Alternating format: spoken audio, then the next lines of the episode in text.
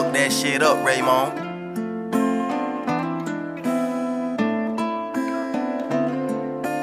Ice cold. Hello，大家好，我是 Chloe，Hello，大家好，我是 Evan 欢迎来到《不老友记》。欢迎欢迎欢迎。那么本期呢，我们还是就着我们之前有两期，也就是我们《不老友记》播放量最高的两期。对，卡卡戴戴珊的那两期，对，因为就是嗯，现在不能说是卡戴珊家族的一员了吧，就是金卡戴珊的前夫 Kanye。不对，他现在的名字叫 Ye，就是最近又经历了一个很大的发疯的事件。然后我跟艾对老师就聊了一下，我们觉得好像这他发疯的历史好像都比较有趣，想想跟大家分享和梳理一下。对，因为看了一下播放量，发现大家对这种八卦很感兴趣，所以说我们这儿继续再聊一聊。对，我们就投其所好了。对嗯对对，那么我先给大家说一下，就最近侃爷就是发疯的一次经历嘛，大概就在十月七号的时候，他在 Instagram 上面公布了他与 Sean Combs 的聊天记录，然后他就说了一句谁是 Sam 话，Combs？就是一个明星，我也不我也不太 OK 我也不太了解哈。然后呢他就表示，嗯、t h e Jewish people that told you to call me that no one can threaten or influence me，他就暗示 Sean 被犹太人操控，因为好像这一句话里面就有一个反犹的隐喻在里面吧。哦，我想起来 Sean Combs 是谁了，他的艺名叫吹牛老爹，好像你有听过吗？没有。OK OK，反正他就说了这样一句话，就暗示 Sean 被犹太人操控了。但是我觉得这句话、啊这句话是什么意思？啊？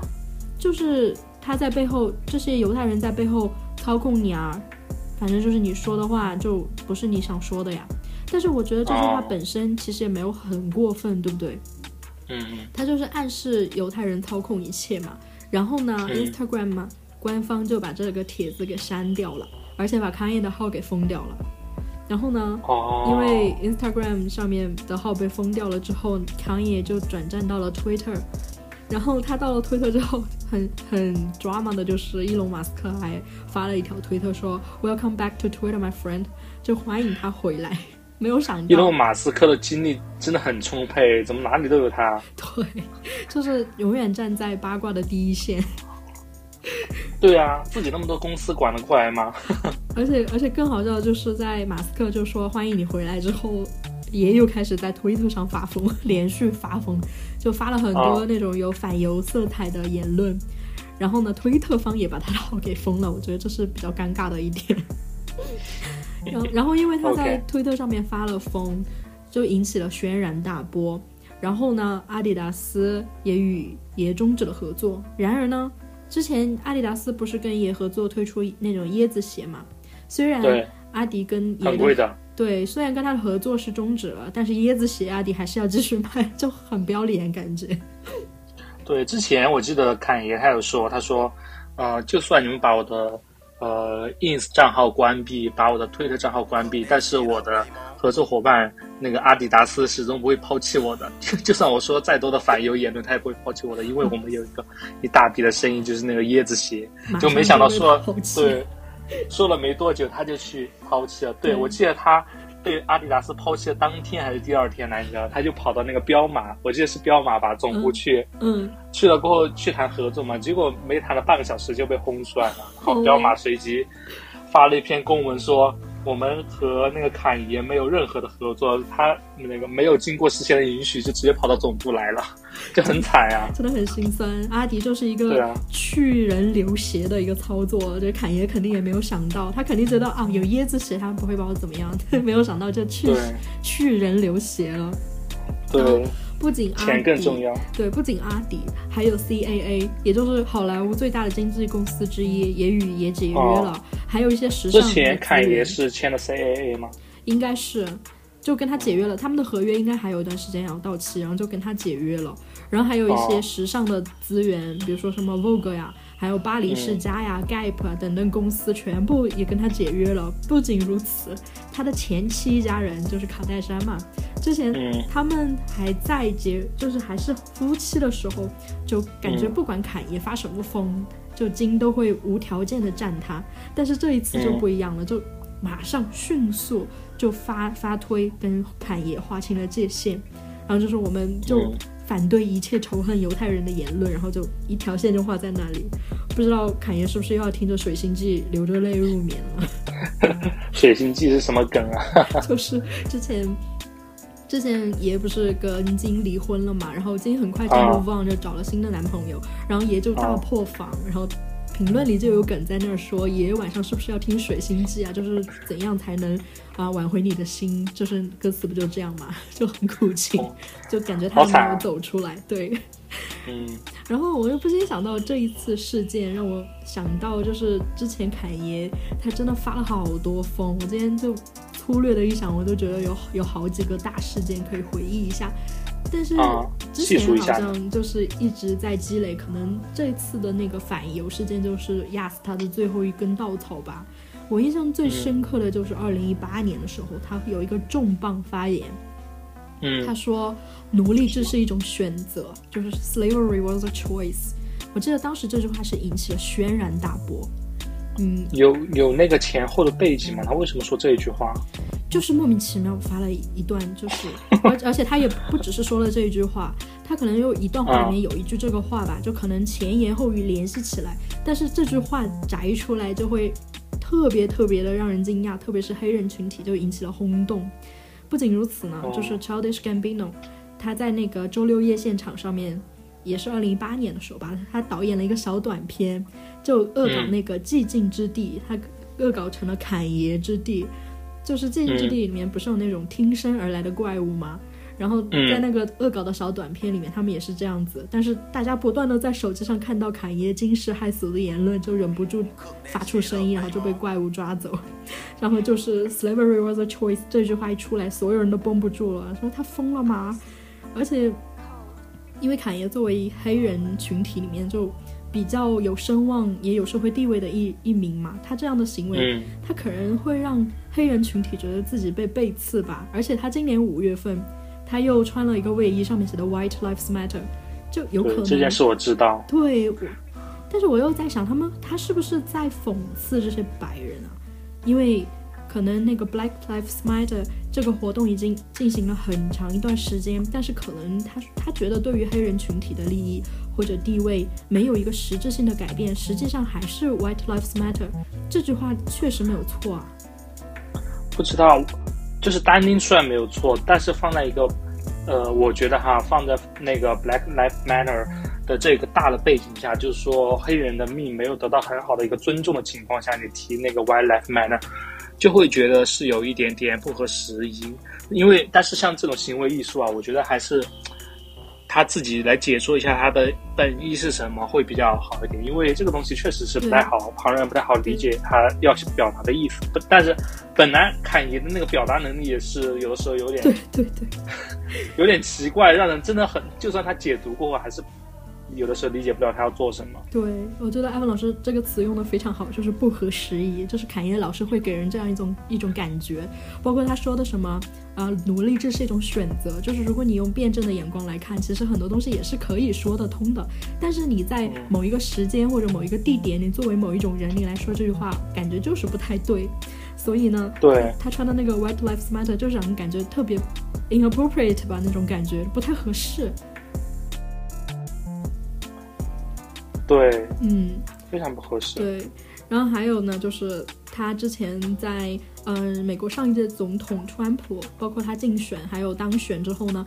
他感觉都非常的力挺川普，他还戴了那个让美国再次伟大那个帽子，而且他一直造势要竞选总统，我觉得这也是跟他们那边社会。主流力挺希拉里嘛，当时不是，就是，嗯，感觉你力挺希拉里，就是作为嗯 LGBTQ 啊，或者女性啊，或者少数族裔啊，这些基本上都是力挺希拉里的。就是当时娱乐圈基本上你叫得出名字的人，基本上都是希拉里拍的。嗯，他就跟主流好像是相左的，当时也引起了很多人的不满。当然，哎，之前不是说那个马斯克嘛，他他也在 ins 上面就发过马斯克的言论，我感觉他个人应该比较喜欢马斯克吧。他当时说了一句对，就是侃爷，他有时候说话就让人觉得，嗯，前言不搭后语是吗？他就说，大概意思就是说，马斯克是 half Chinese，就说一个中国天才和南非超模配对，然后优中选优，然后才有一个伊隆马斯克。就这句话就让人很摸不着头脑。老师，他说这种话有点那种希特勒的那个对对对，我优种人的，对我也想说优种人、劣种人的那种感觉。对，就可能西方的，呃，那种是群众，他们听到这种话可能会觉得非常的反感，因为你的意思就是说，那种优质的民族，然后交配出来的那种最优种，可能就得到一个，嗯嗯，比较好的人才这样子，可能这种思想就跟当时他们会想的 Hitler，所以他们会有一点反感这样子。但是也就是说，对，侃爷还不忘他的中国根，是不是还还要去破一下 Chinese？然后他的下面南京魂，对，然后下面的评论有说，最近一龙不是在推特裁员吗？他裁员的样子，嗯这个阵仗哈，他是有点像中国资本家，这是可以说的吗？对啊，一龙就是以前我还蛮喜欢一龙马斯克的，就是嗯因为他确实做了很多事情，很多成就出来，但是现在有的时候一些言论呐、或或者我就觉得他跟中国资本家确实是取取到了很多经，可能当时跟马云沟通开开了那么多次的什么高峰论坛，还是有交流到一些经验的，你你直接把名字 Q 出来，无所谓啊，反正现在也见不到他了，现在就是嗯。不敢说了，后面就不敢说了。OK，反正就是感觉，嗯，他说的确实也没错啦，是有那种感觉的。还有呢，就是我们之之前卡戴珊那一期也讲过，他当时就抢了 Taylor 的话筒，对，很就是他做的一些事情都很匪夷所思，你知道吗？他抢泰勒的话筒已经是这些事里面最不合理的一提件最，合理的一件的。对对对对，突然就觉得好像在这些事里面显得就是不那么疯了。然后还有还有很多他精神不稳定的象征啊，包括他在嗯、你之前也说嘛，他在一个 MV 里面直接把 Kim 的前男友，就跟他们离婚之后交的第一任男朋友 Pete 给埋了，而且他曾经跟 Kim 说过，他想把自己孩子杀掉。我觉得你想，对于 Kim 来说，这个，等一下，嗯，可瑞老师，我想举一个手问一下，你怎么知道他说过这个事情？因为这是 Kim 发出来的呀。哦，Kim 说他之前这个有点有点可怕。对，就不管是在什么情况下，他说出了这样一句话，我觉得 Kim 她是一个很好的母亲。她听到这句话，你觉得她的想法会是怎么样呢？所以我觉得他们会离婚也不奇怪。想杀掉自己的小孩，确实是对，有点 overnight。然后他还发一些，嗯，对着格莱美的奖杯撒尿啊，这些就不知道那是这个 OK，这个 OK，叛我可以道理解。对，这是可以的。因为对因为像什么 Drake 这些，估计也想对着俄勒 格莱美奖杯撒尿吧撒尿但是就是还没有，但是就是没有格莱美奖杯。比如说魔，比如说魔力威肯，对，都想对对每个人路过都会加一泡尿在上面。对，好的，我们话说回来啊，既然啊侃爷发了那么多次疯，他每一次他都得罪不同的群体，比如说我们说，他说奴隶这是种选择，他几乎就得罪了所有的黑人群体。然后他又力挺川普，他就得罪了 LGBTQ 还有女性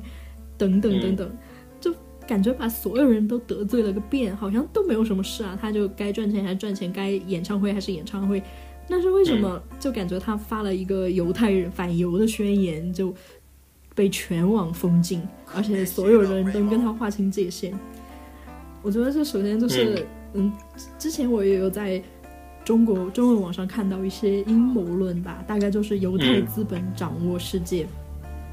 但是以美国为例的话，确实他很多企业啊或者财团啊乃至政府机构，它的背后掌权人，他确实是犹太人。不是光明会掌握世界吗？光明会，光明会和蜥蜴人，对对对对对，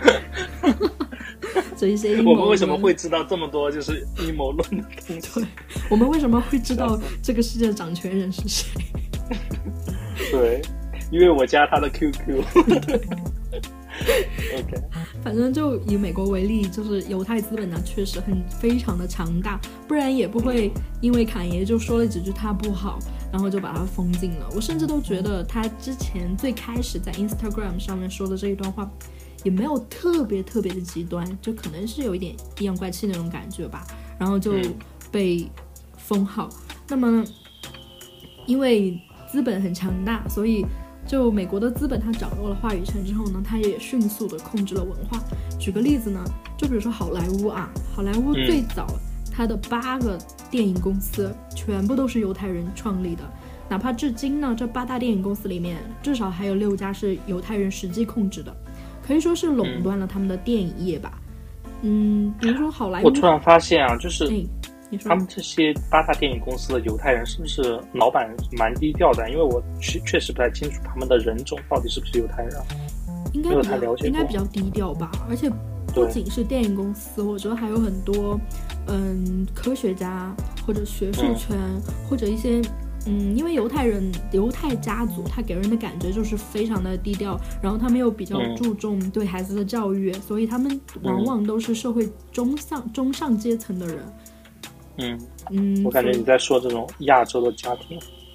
就蛮像其实有一点有一点相似，他们的文文化背景也差不多吧，就那种感觉。嗯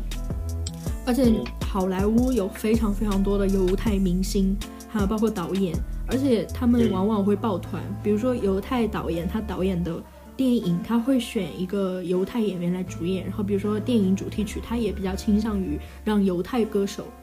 唱的歌来。很像印度人呢。对，就其实就说比较抱团吧那种感觉。嗯比如说好莱坞的犹太有犹太血统的明星，随便举几个啊，大名鼎鼎的嗯梦露，然后还有 Paul Newman、梅姨、简老师啊，就是一个演员啊。你要我怎么跟你说？保罗 纽曼，听起来像个 MP 三的牌子。还有还有甜茶也是嘛，哦，安妮海瑟薇、娜塔莉哦波特曼，还有 Eva Green，包括盖尔加朵也是啊，还有杰克基伦哎，盖尔加朵，盖尔加朵是啊，神奇女侠其实他其实长得很像那个嘞，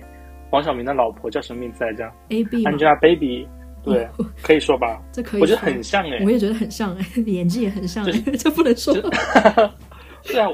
我觉得他的演技很一般呢。好了好了，他很火耶，现在他也我算也搞不清楚他为什么那么火。我觉得他应该用点米诺地尔，他的头发感觉很掉光。他他的背后就是犹太资本啊，因为他是以色列人，他的背后就是很强大的犹太资本在捧他，所以他现在也是非常火，也也可以接到像神奇女侠这样好的资源，就大女主哎，大女主英雄电影，连男主都是配角那种感觉。对，那么确实我觉得，嗯，他跟那个 Angelababy 长得太像了。是有一点了。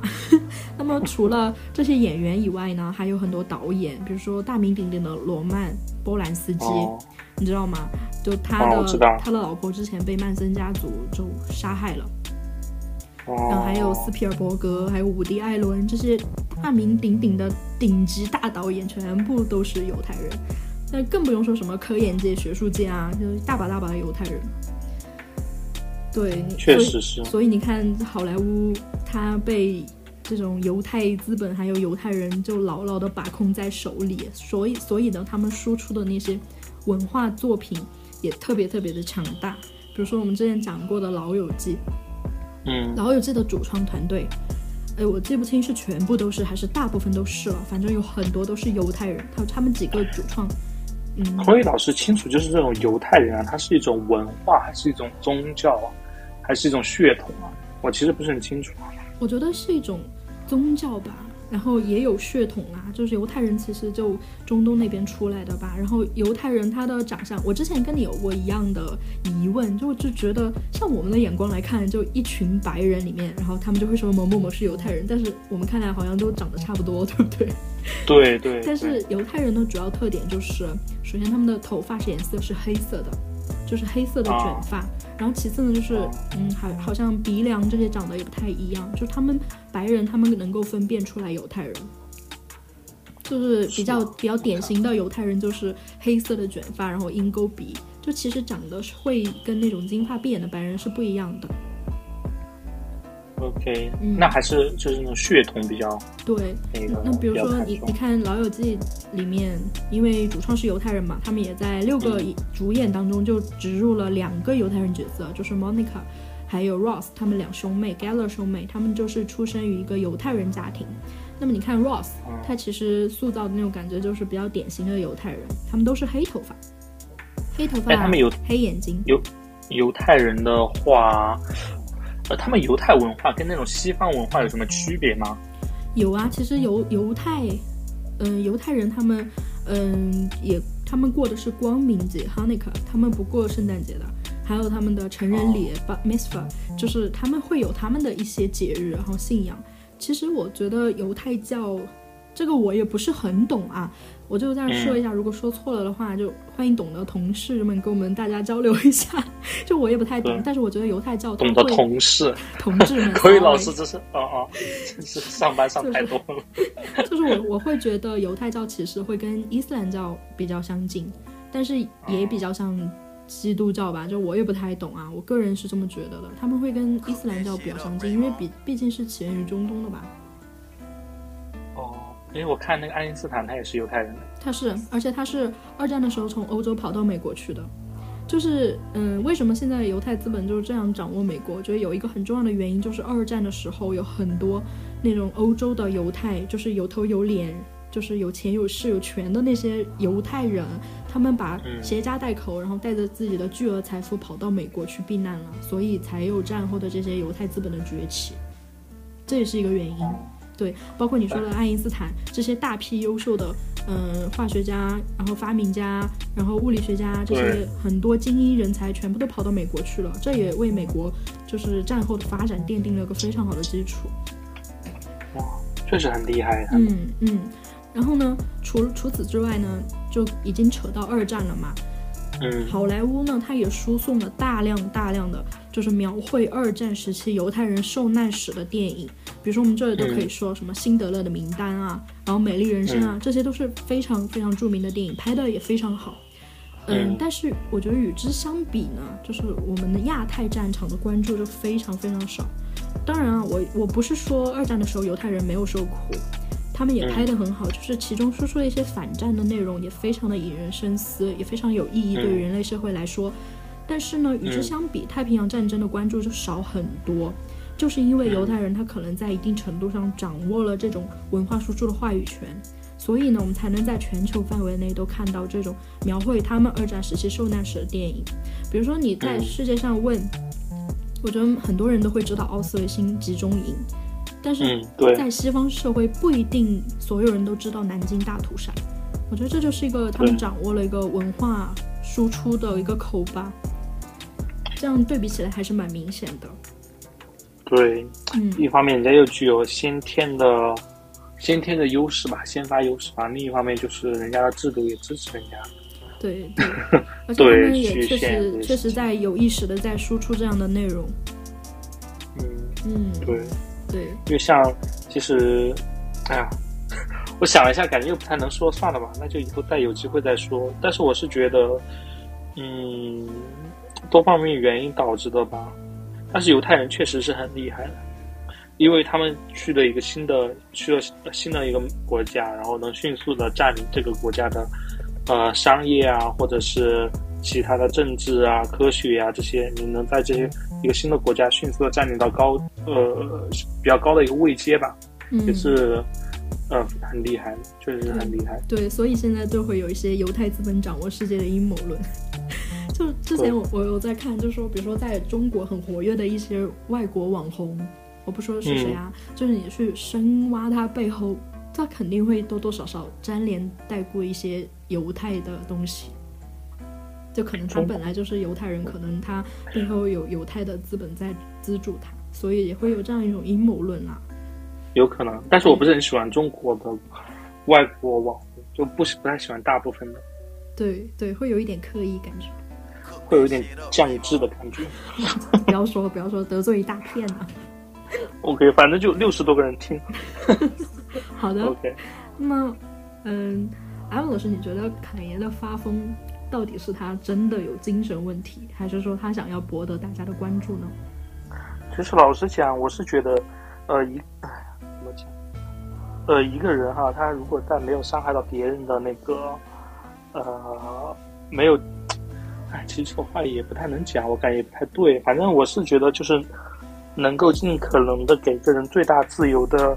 最大限度的自由的话，我觉得就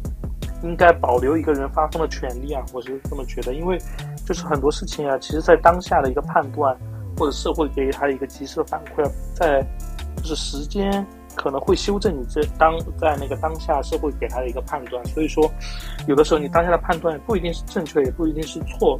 呃，也很难说是错的。但是侃爷，我是觉得他肯定是一个精神很思维很跳脱的一个人啊。嗯但是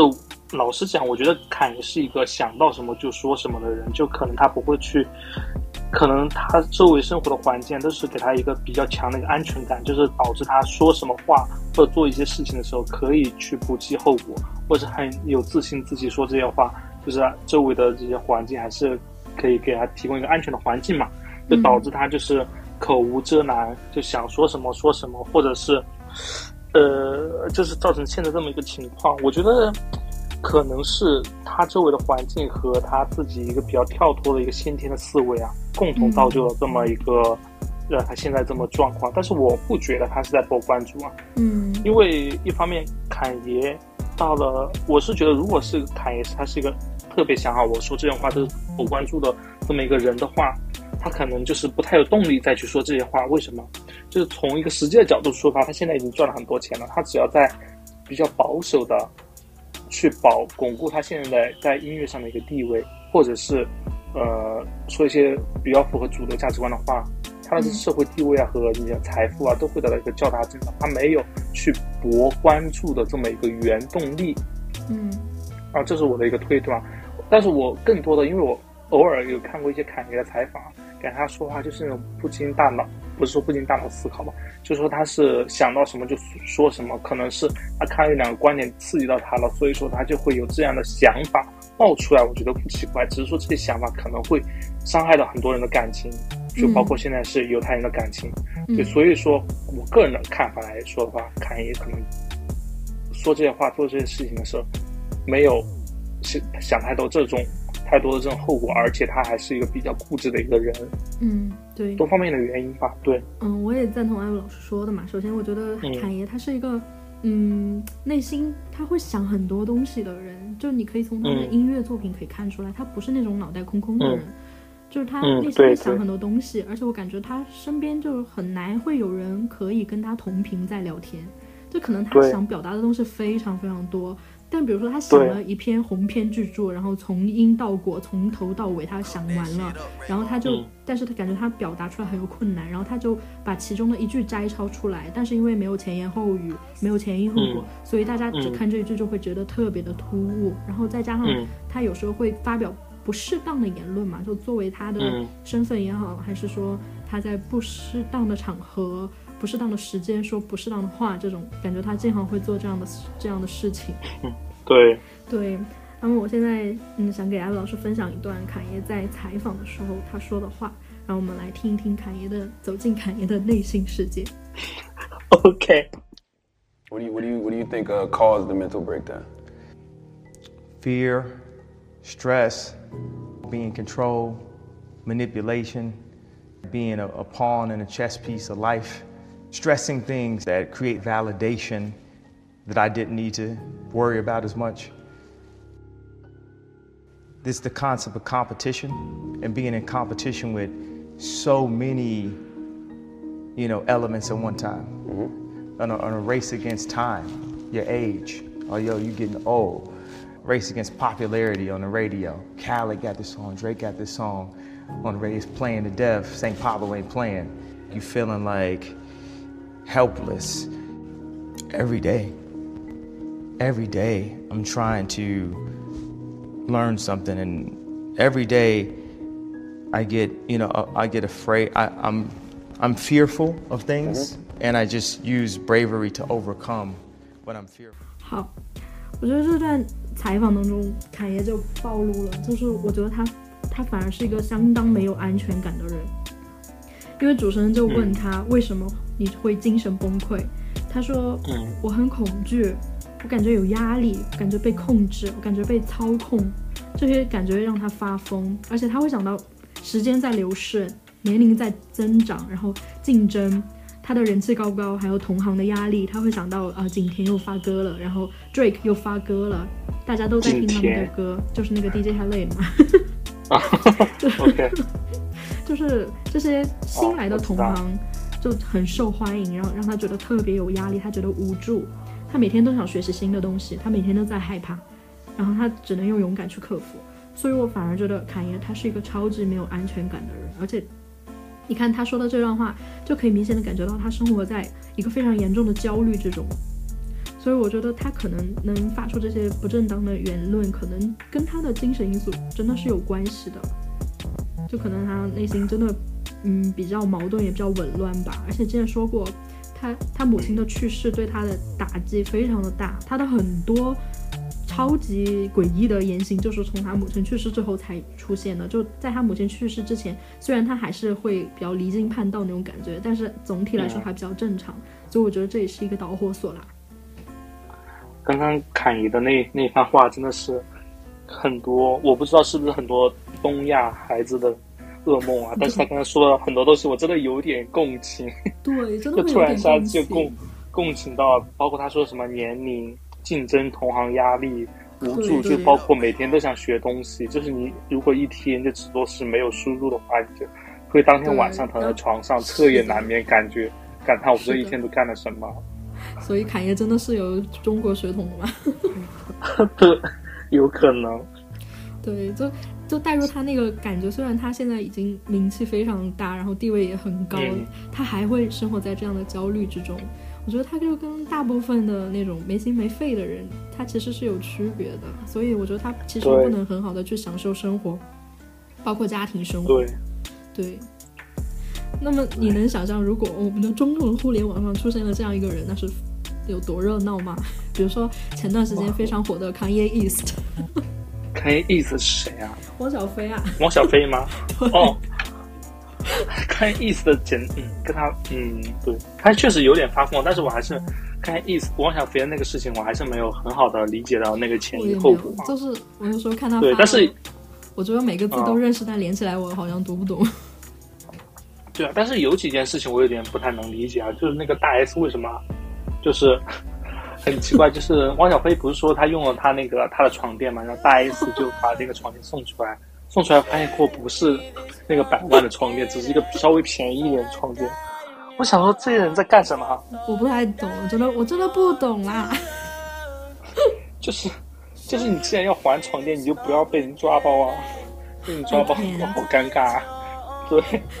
搞不懂，搞不懂，没有时间去管他们那个事情。但是我感觉就是王小菲那种隔空喊话，对着自己前妻喊话的样子，就真的有时候会像侃爷比较疯的时候，就有异曲同工之妙。对然后你会发现中美两国的网友好像都对这样这种事情津津乐道，乐此不疲。对，大家都很喜欢这种名人轶事。对好了，那么我们今天也就在借由有反这次的反犹言论被封杀一事啊，我们进行了一些探讨和拓展。嗯，感谢大家收听本期节目，希望大家能够喜欢。我是 Chloe，我是 Evan，有什么喜欢的就赶快给我们评论吧，我们评论真的少的可怜。好了，拜拜，拜拜。